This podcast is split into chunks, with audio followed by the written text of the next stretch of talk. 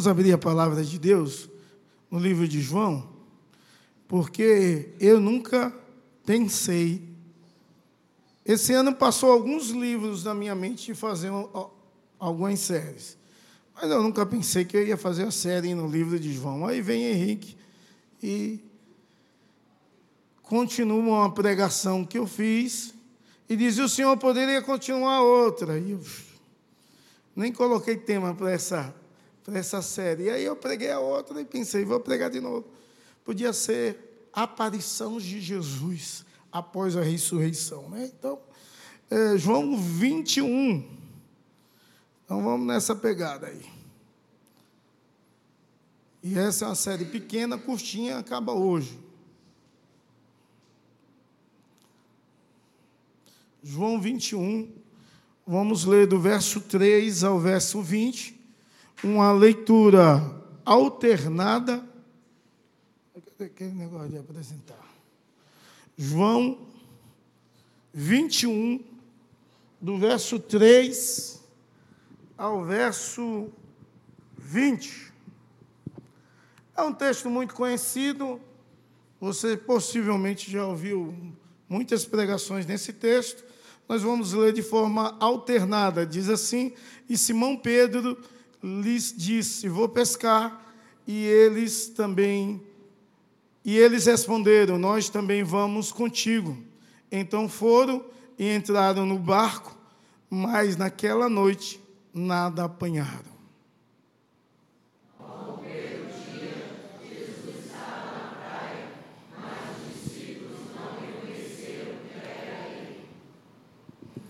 Disse-lhe então Jesus: Filhos, não tendes nada para comer? Eles lhe responderam: Não.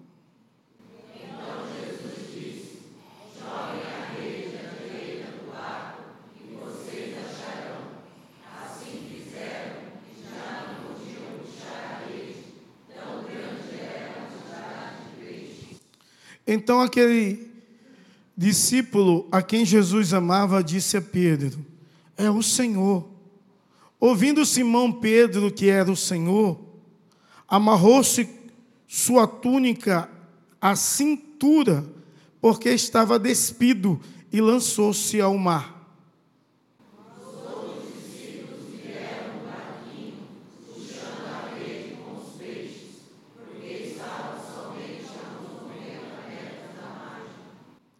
Ao desembarcarem, viram ali pão e um peixe sobre as brasas.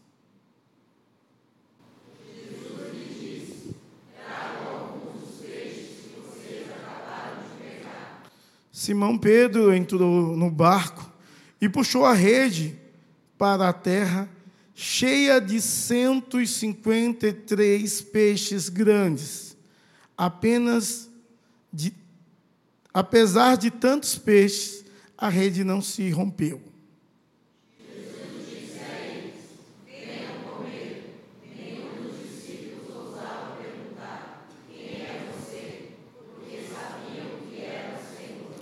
Jesus, aproximando-se, tomou o pão e deu-lhes a eles, e fez o mesmo com o peixe.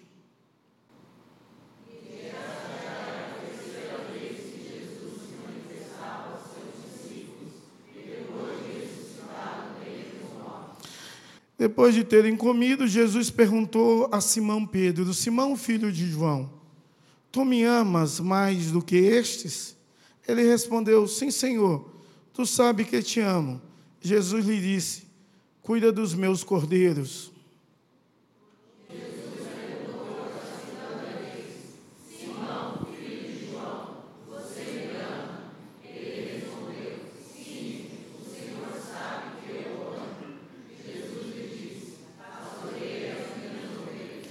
Pela terceira vez lhe perguntou Simão, filho de João: Tu me amas? Pedro entristeceu-se por lhe ter perguntado pela terceira vez: Tu me amas? E respondeu-lhe: Senhor, tu sabes todas as coisas e sabe que te amo. Jesus lhe disse: Cuida das minhas ovelhas.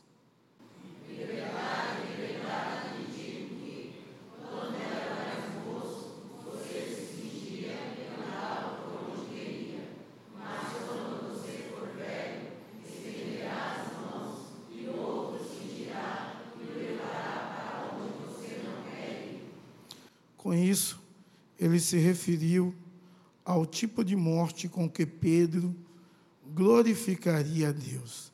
E, havendo dito essas coisas, ordenou-lhe: segue-me. Que o Senhor nos nossos corações aplique a porção da palavra lida em nome de Jesus e para a glória do Senhor. Amém. Possivelmente você já ouviu muitas pessoas pregar sobre esse texto. Possivelmente você conhece a, o trocadilho do grego nos versos dos quais o Senhor Jesus pergunta a Pedro: Tu me amas? E ele responde: Eu te amo. E você sabe que Jesus Cristo perguntou a primeira vez se ele o amava com amor sacrificial, e ele responde que ama. A segunda, Jesus pergunta se ele o ama com amor sacrificial, amor ágape, alguns dizem agapau, né? E ele diz que ama, e a terceira vez Jesus pergunta: Tu me amas com amor fraternal? Filéu? E ele se entristece, porque Jesus diminui a intensidade da pergunta da forma como ele o amava. E ele diz: Senhor, tu sabes todas as coisas. Então, esse é um texto muito conhecido. É um texto do qual nós olhamos e algumas vezes nós paramos e pensamos como os discípulos esquecem do chamado de forma tão rápida. Aqueles discípulos viram Jesus Cristo ressuscitar. Eles tiveram dois contatos discípulos com Jesus. Jesus já tinha aparecido três vezes, mas aos seus discípulos duas vezes, e essa é a terceira. E aqueles homens esquecem da, da ordem que o Senhor Jesus diz no livro de Mateus que eles deveriam aguardar, esperar. E parece que Pedro, com a mente à toa, ele diz assim: Ah, não estou fazendo nada aqui, vamos pescar. E influencia os demais e todos vão pescar com ele. Eles passaram a noite inteira pescando, não apanharam nada. A noite inteira pescando, nada tinha apanhado. Meu Deus, como é difícil a pessoa fazer um trabalho e colocar uma expectativa e dar em nada.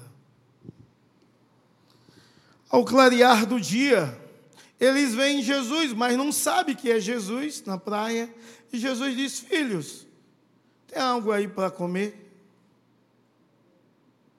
E eles dizem: Não. Parece que Cristo queria mostrar a eles que a vida sem Cristo é vazia e não há resultado nenhum. Queria mostrar a realidade. E eu não sei se você já teve um dia a oportunidade de puxar uma rede. É pesada demais. Pesada demais. Agora, lançar uma rede, é, nos nossos dias, esse tipo de rede, nome, pelo menos lá no Nordeste, é feiticeira. É uma rede muito grande, você solta, correnteza vai longe. E para puxar, pesa demais. Demais. Agora imagine esses homens fazendo esse movimento a noite inteira e nada apanhado. E Jesus diz: Tem alguma coisa para comer? Ele diz: Não, não tem. Aí ele diz: Lança a rede à direita. E eles lançaram e lembraram que o Senhor Jesus, um dia, dentro do barco de Pedro, após eles terem passado a noite inteira tentando pescar e não conseguiram nada. Jesus entra no barco de Pedro, senta, ensina a palavra e depois de ensinar, diz: lance a rede à direita. E ali diz que eles pegaram uma grande quantidade de peixes, se não diz o número dessa, dessa grande quantidade.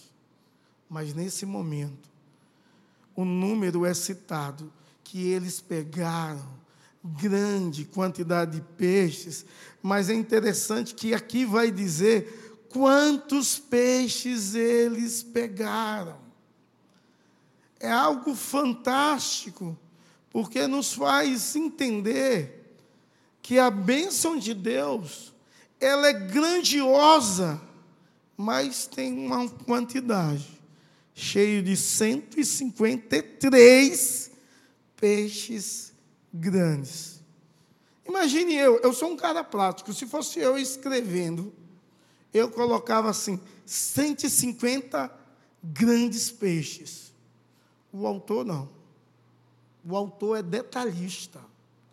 Ele diz 153 grandes peixes. Imagine. Esses caras pescaram algo incomum. Algo sobrenatural aconteceu porque Cristo fez o milagre. E quando ele chega na praia, já tem um peixe assado na fogueira na brasa. Tem pão também. Quem pede para comer já tem a provisão. E eles chegam, é interessante que Jesus dá pão, dá peixe a eles, como uma expressão da provisão de Deus, não só no milagre, mas na provisão de Deus, no cuidado de Deus com a vida deles.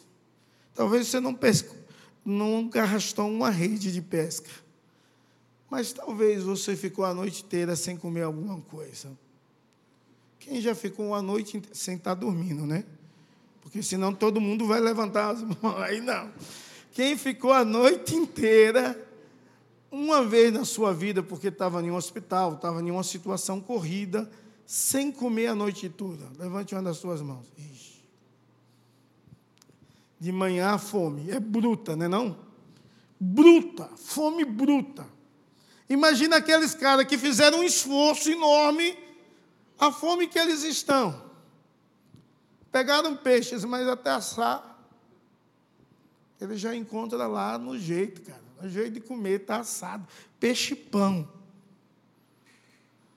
Agora, naquele dia, da primeira pesca maravilhosa, Pedro se prostra diante de Jesus e diz a Jesus: Afaste-se de mim, porque eu sou pecador. E Jesus diz: De hoje em diante, você será pescador de homens. E Jesus usa uma expressão: segue-me. No verso 19, ele conclui esse texto usando a mesma expressão: segue-me. Meus amados irmãos, será se você tem esquecido do que Deus tem feito para a sua vida? Será se você tem esquecido das provisões das quais Deus operou em você? E entre os seus? Será se, para você lembrar, é necessário Cristo reconstruir o cenário e falar algumas palavras que possa te lembrar o quanto Deus é bom, o quanto Deus te ama, o quanto Jesus é fiel porque parece que a gente, assim como Pedro, esquecemos do chamado do qual Deus, Deus nos comissionou. Parece que, assim como Pedro, nós nos esquecemos do que devemos fazer. Qual é a missão que Deus nos chamou para fazer? Quais os dons que Deus distribuiu em nossa vida? Ou qual o dom que Deus distribuiu em sua vida? E por que você não tem servido ao Senhor? Por quê? Por qual motivo você não tem atentado para a bondade de Deus e o amor de Deus? Será se você não tem compreendido que Jesus ama os caídos? Será se você não tem compreendido que Jesus te ama? Mas Ele deseja que você seja restaurado ao pro, propósito de vida. Ele deseja que você seja restaurado à missão. Ele deseja que você seja restaurado ao exercício do dom ministerial do qual ele te confiou. Ele deseja que você possa aprender a viver para a glória dele servindo com todo o seu coração, com toda a sua força e com todo o seu entendimento. Pedro tinha esquecido que Jesus disse: de hoje em diante, você vai ser pescador de homens. Ele volta a pescar. Muitas pessoas na igreja esquecem do propósito pelo qual Deus te chamou o propósito pelo qual Deus te comissionou, o propósito pelo qual Deus agiu com poder e graça de forma graciosa na sua vida, para que você pudesse entender que Ele era Deus. E essa noite você é convidado a olhar um Jesus que ama, você que está distante dos princípios de Deus e da verdade de Deus, e há muita gente na igreja que está distante do propósito de Deus para a sua vida. Há muita gente na igreja que está distante do que Deus deseja. E Deus deseja restaurar a sua vida. Quantas e quantas pessoas eu conheci que amavam a palavra de Deus, amavam o serviço de Deus, amavam evangelizar, amavam louvar, amavam servir. E de repente tudo muda. Deus deixou de ser Deus. Deus deixou de te amar. Ou você se esqueceu de Deus e do chamado pelo qual Deus te chamou. Deus ama os caídos. Interessante que quando nós olhamos para a vida de Pedro, vemos que esse homem, ele fracassou no início da sua história. Mesmo ele experimentando o milagre de Jesus Cristo, se rendendo a Jesus e seguindo a Jesus, você pode ver na vida de Pedro uma pessoa orgulhosa, Pedro era um homem orgulhoso, ele se achava o melhor de todos. O melhor de todos os apóstolos, ele, ele se achava assim. Ele se achava uma pessoa que ninguém poderia ser igual a ele. É interessante que Jesus quando tem aquele diálogo com Pedro, Jesus não diz só, tu me amas. Jesus pergunta, tu me amas mais do que estes? Ou seja, Pedro, tu é melhor do que eles. E me ama com essa intensidade, mais do que qualquer um deles. Sabe o que Jesus está fazendo com Pedro? Jesus está fazendo uma restauração na vida de Pedro, de uma forma tão extraordinária e magnífica, que ele está confrontando a Pedro, não só nas boas lembranças de saber quem é Jesus, mas na sua má história. Pedro agiu, agiu com violência. Jesus manda distribuir espadas na hora que ele vai ser preso. A ideia é, ele foi preso para se cumprir as escrituras com ladrões e salteadores. Mas mesmo com a espada na mão, não era para ninguém ferir ninguém. Porque Jesus Cristo não precisava da ajuda de ninguém. Se ele não quisesse ser preso, o Senhor Deus Todo-Poderoso ia enviar milícias dos céus, ia destruir todos aqueles contrários à vontade de Deus. Mas Pedro saca a espada. E como diz o presbítero Rubem, ele quis arrancar a cabeça de Malcolm. Malcolm esperto fez assim, aí pegou aqui, ó, arrancou a orelha. Ele deu com a intenção de matar. Jesus corrige tudo, pega a orelha, coloca no lugar, restaura tudo.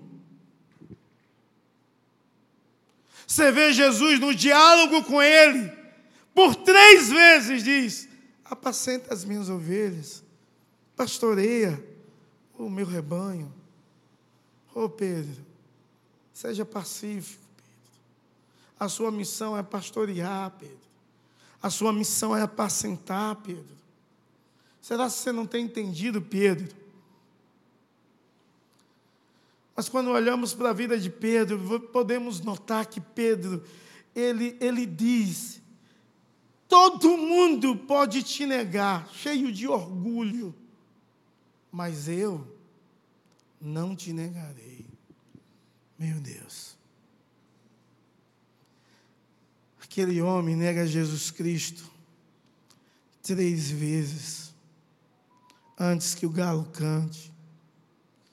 E aquilo causa uma tristeza muito profunda que o leva a arrependimento, uma ação de Deus na vida de Pedro. Mas Pedro precisava ser confrontado. Pedro precisava ouvir uma declaração. Pedro precisava ouvir da boca de Jesus dizendo: volte para a missão, volte para o pastoreio, volte o plano de Deus na sua vida. Quando nós nos deparamos com esse texto e você lê o verso 3, você vê que há uma loucura de Pedro. Ele faz uma escolha errada. Ele sabe que Jesus ressuscitou. mas ele não teve nenhum diálogo expressivo com Jesus até esse momento. Jesus ressurreto. E ele faz uma escolha errada, porque as suas escolhas, até aquele momento, todas eram erradas. Como têm sido as suas escolhas? Isso não é profecia, mas se você está fora da vontade de Deus, eu quero te dizer que todas as suas escolhas vão ser erradas. Todas as suas escolhas vão ser dirigidas pelo desejo carnal, em vez do desejo espiritual. E a sua condição espiritual, com certeza, mostra quem você é. mas nós olhamos a loucura de Pedro e vemos que a, a loucura é contagiante. Porque não para em Pedro. Pedro disse: Vamos pescar, os outros vamos também. É uma loucura que contagia. Algumas vezes nós andamos com algumas pessoas loucas que fazem propostas loucas. Mas a vontade de Deus é que a loucura não venha contagiar sua mente e o seu coração. Vamos pescar. Os loucos dizem: vamos. Vamos voltar à antiga vida. Vamos voltar a viver como nada tivesse acontecido. Vamos ser desobedientes, porque Jesus em Mateus 28, 10 diz que eles deveriam esperar na Galileia. Essa loucura, algumas vezes, em adolescente, é muito mais forte do que em adultos, mas acontece com adultos. Adolescente gosta de bando. Aí um tem uma ideia louca. Vamos fazer tal coisa. Aí os outros endoidam também. Rapaz, é loucura total. Sai dos princípios, da vontade do nosso Deus Todo-Poderoso. Mas saiba, todo pecado tem consequências. E eles não atentaram para as consequências. Sabe qual foi a, a consequência dessa loucura? Trabalhar a noite inteira e não pegar nada. Pescaria expectativa. Eu já fui pescar muitas vezes. Eu já pesquei dessa feiticeira puxando a rede que vai longe. Eu já pesquei de rede de arrasto em lagoa e no mar. Dois vai nadando puxando o calão e os outros andando puxando o calão. Meu Deus, pesa demais. Já pesquei de varinha nos córregos. Algumas vezes olhando peixe e torcendo. Pegue, pegue, pegue. E o bicho algumas vezes não mordia a isca. É uma expectativa muito grande. Já pesquei muitas vezes de mulinete em alto mar. E você fica ali, imagine, no balanço do barco, vem um soninho, mas aquela vontade de pegar o peixe. Quando pega a alegria, a euforia.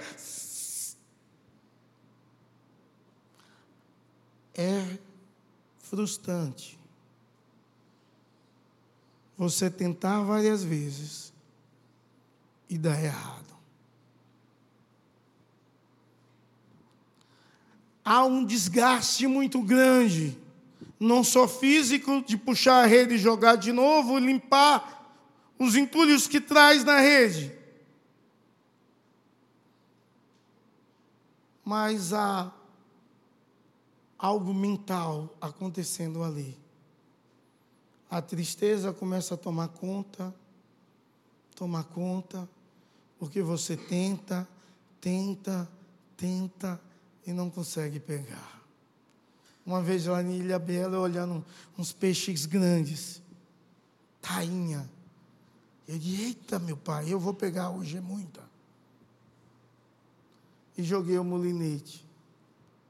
E a tainha passava arrastando na linha. Morte, nada. Nada. Aí eu descobri, não é possível. Esses peixes estão tudo alimentados. a isca era errada. Então elas passavam e lá água clara, você vendo e não mordia. Imagina a expectativa. Talvez você tenha criado expectativas em muitas coisas, contrárias aos propósitos de Deus. Talvez você tenha sido frustrado tantas vezes e não tenha entendido que Deus não quer que você viva distante dele. As consequências fazem com que você bata a cara na parede. Dói as consequências fazem com que você gaste dinheiro. Gaste o seu emocional, gaste o seu esforço. As consequências da loucura, da decisão louca de viver fora do propósito de Deus, da direção de Deus, leva aqueles homens a amanhecer o dia frustrados, sem nada, cansado e com fome. Graças à bondade de Deus, que Ele é o nosso amigo, como foi o amigo de Pedro e daqueles discípulos. Graça ao Deus Todo-Poderoso, que mesmo quando nós nos afastamos dele, Ele continua nos amando. Mesmo quando nós não damos ouvido a Ele e somos rebeldes, mesmo assim Ele nos ama e Ele vai ao nosso encontro. Quando você ler dos versos 4 a 7, logo ao amanhecer, Jesus estava na praia, todavia os discípulos não sabiam quem era Ele. Jesus então disse: Filhos, tem algo para comer.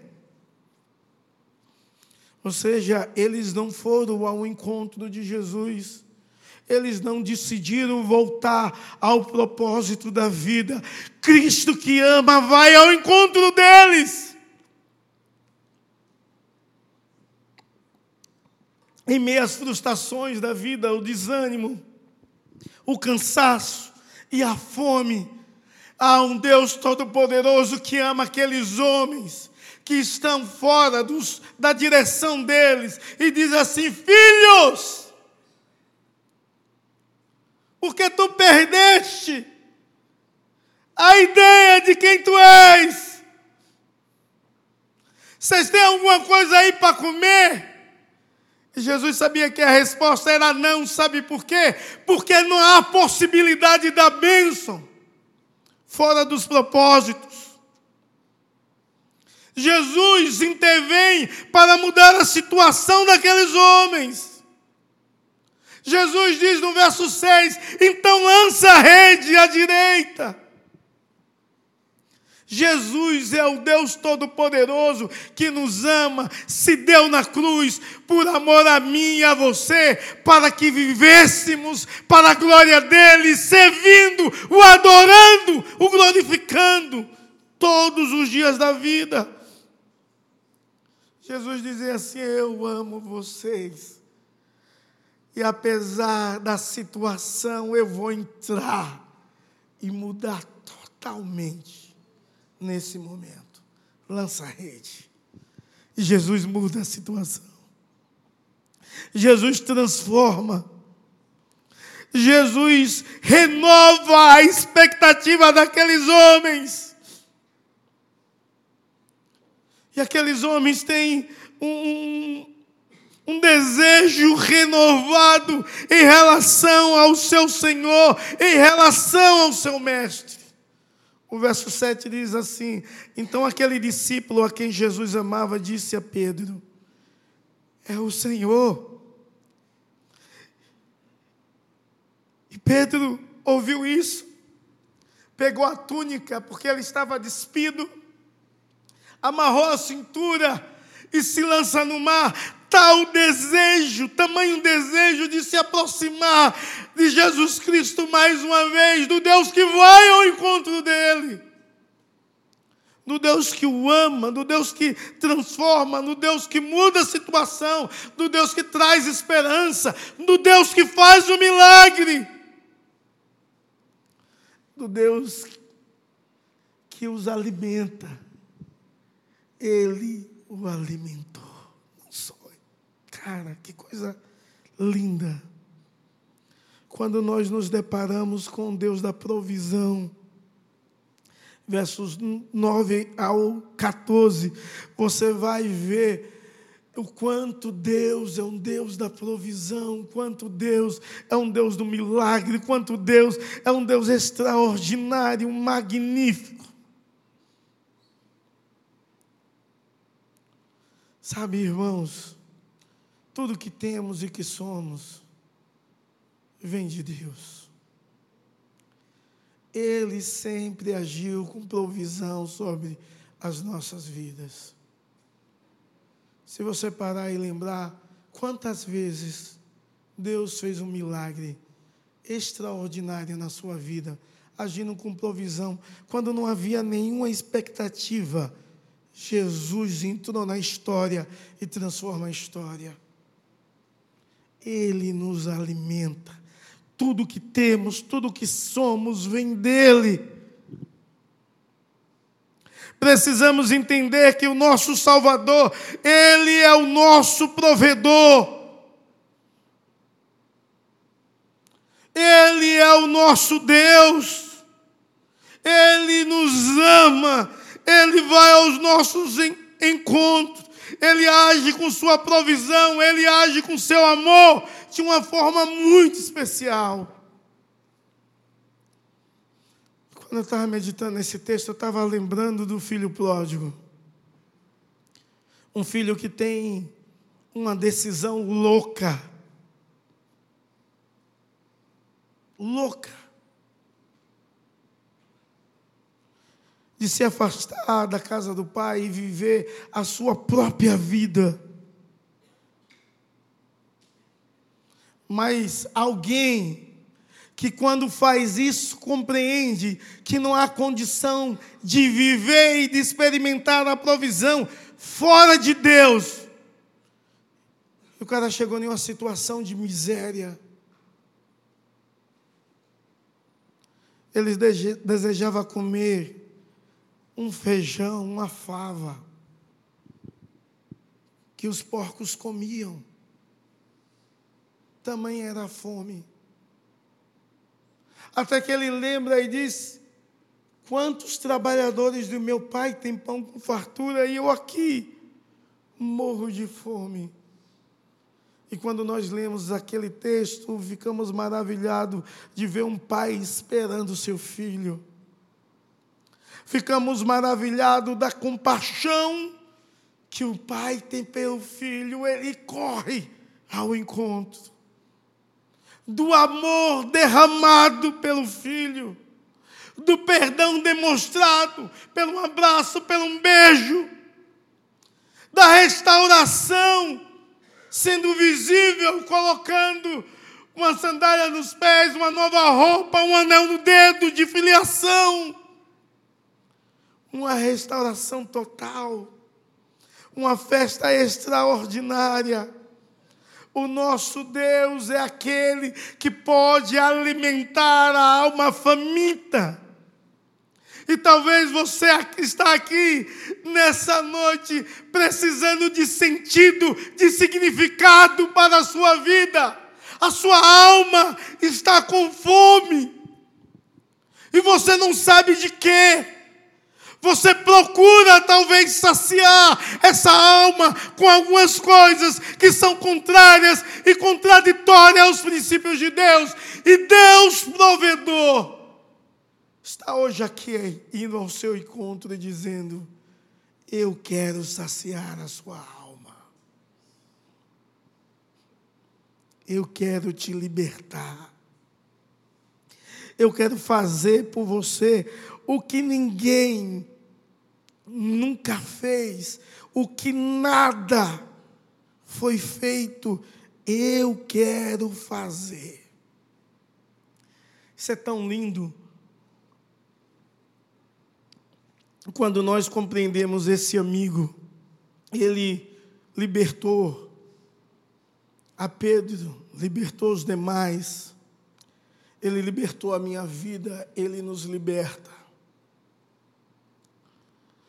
o nosso Deus que comissionou Pedro ao serviço, é o mesmo Deus que está lá conversando com Pedro e dizendo: Olha, pastorei os meus rebanhos.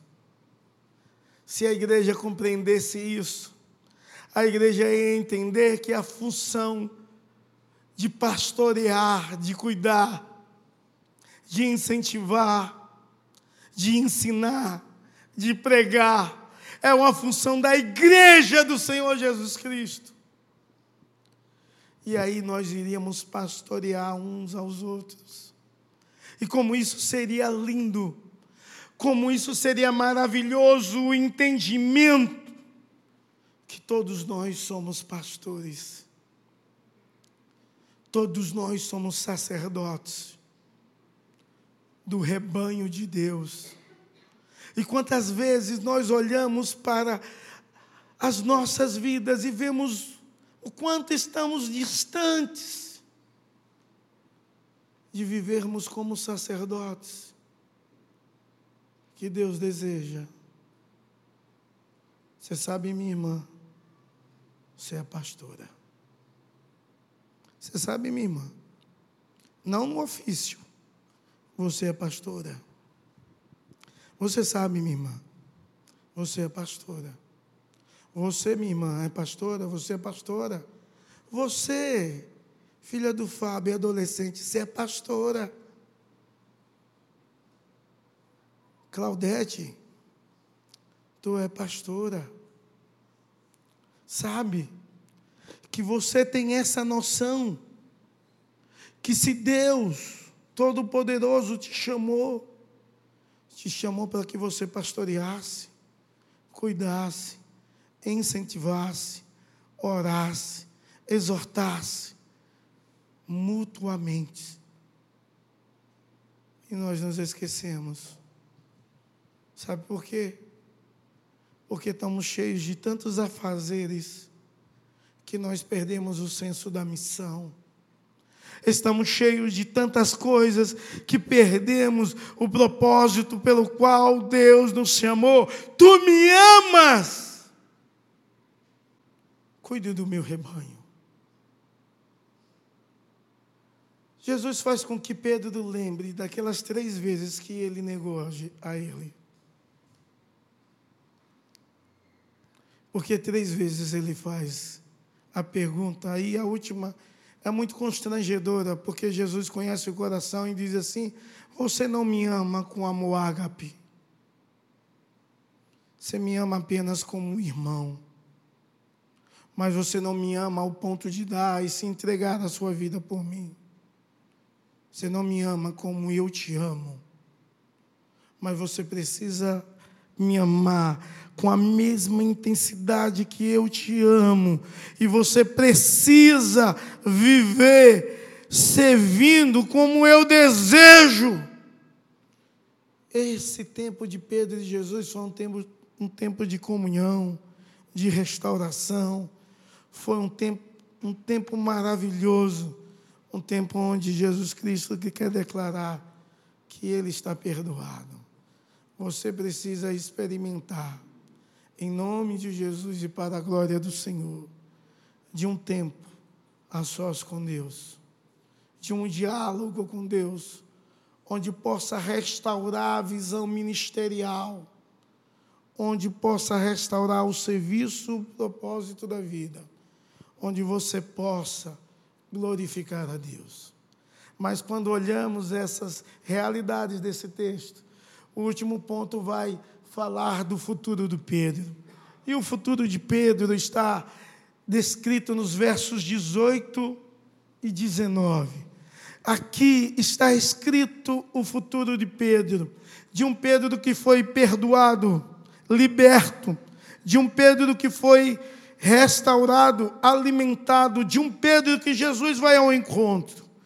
Verso 18 diz: Em verdade, em verdade te digo, que quando eras mais moço, tu vestia a ti mesmo e andavas por onde querias. Mas quando forem velhos, você não vai fazer o que você deseja. Sabe o que Jesus está dizendo isso aqui? Pedro, não é uma questão de idade. Quando você tiver a maturidade do que eu estou te falando, vão te levar para onde você não quer ir. Jesus Cristo está dizendo assim: olha, Pedro, o seu futuro vai ser assim. Quando você estiver maduro, vão te pegar, vão te prender, e vão forçar você a negar a mim. Mas quando você for maduro e entender o significado da vida, sabe, Pedro, vai acontecer um sacrifício. Sabe por quê, Pedro? Porque eu doei a minha vida por você e você vai se dar por mim. A história diz que Pedro foi preso. Você sabe que ele foi preso algumas vezes. Mas a última vez que Pedro foi preso, ele foi julgado e ele foi morto. A história diz que ele foi morto de cruz. E ele fez um pedido. Ele não queria morrer na cruz como Jesus morreu. Porque na mente de Pedro, ele não era digno de morrer como seu mestre. E ele faz um pedido: me mate na cruz, mas com a cabeça para baixo. Ele morre preso em uma cruz, com a cabeça para baixo. O Pedro que negou Jesus com medo da morte, esse encontro transformou totalmente. Ele não tem medo da morte quando ele é preso. Sabe por que ele não tem medo da morte? Porque ele entende que ele já tem a vida em Cristo, e isso é o bastante, isso é o suficiente. Ele entende que o seu sacrifício é só uma demonstração do amor pelo qual ele sente a, a Cristo. Eu fico imaginando se começasse uma perseguição, não só que levasse à prisão, mas que levasse à morte de quem não, negasse a Jesus. Talvez ninguém precisava te pressionar, porque já, você já nega Jesus nos seus atos. Mas se você, pelo menos, demonstra ser crente, e alguém começa a te pressionar, negue a ele ou morra. Você é maduro o suficiente para levar em você e vestir em você aonde você não quer ir. Você é maduro o suficiente para entender se vivemos para o Senhor, vivemos, ou se morremos para o Senhor, morremos. Você é maduro o suficiente para entender que Cristo é quem dirige, é quem domina a sua vida. O verso 19 diz: Com isso, ele se referiu ao tipo de morte com que Pedro iria glorificar a Deus. Sabe, irmãos, precisamos viver uma vida de serviço, glorificando a Deus hoje, amanhã, daqui a dez anos e todos os dias de nossa vida. Mas não só precisamos viver uma vida de sacrifícios, onde você nega a si mesmo, os seus desejos carnais, a sua vontade. E a vida cristã é assim, porque o maior já se sacrificou por você. Hoje eu estava ensinando aqui, e uma jovem senhora disse assim: Eu sou mandana mesmo mas sempre no casamento eu não decidi ser mandona. Aí sabe o que eu disse a ela? Esse é o processo de despisse e se revestir. Sabe, tem muita gente que precisa ter esse sacrifício de despisse e de se revestir. De tirar a roupa do velho homem, da velha mulher, da, daquilo que te afasta de Deus e revestir, aprender a dizer não aos seus desejos, aprender a dizer não ao pecado, aprender a dizer não à proposta do diabo, mesmo que isso te leve a um sacrifício.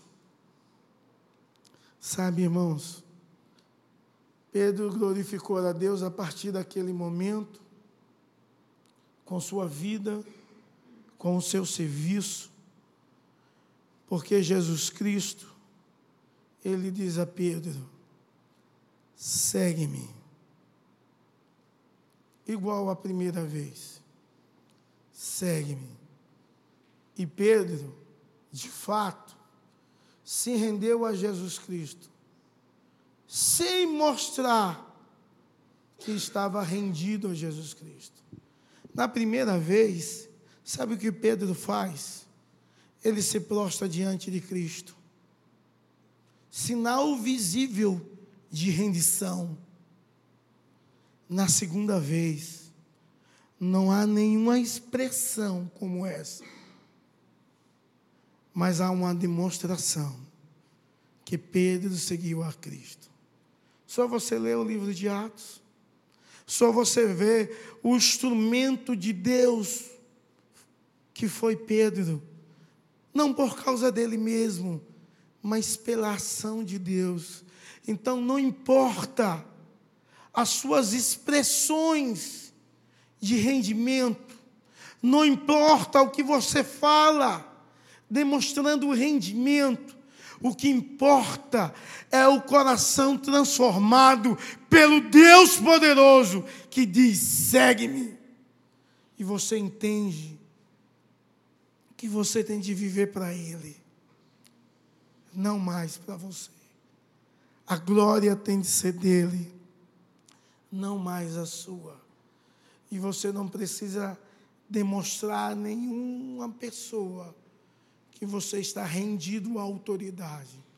Você deve tão somente obedecer à voz do Mestre.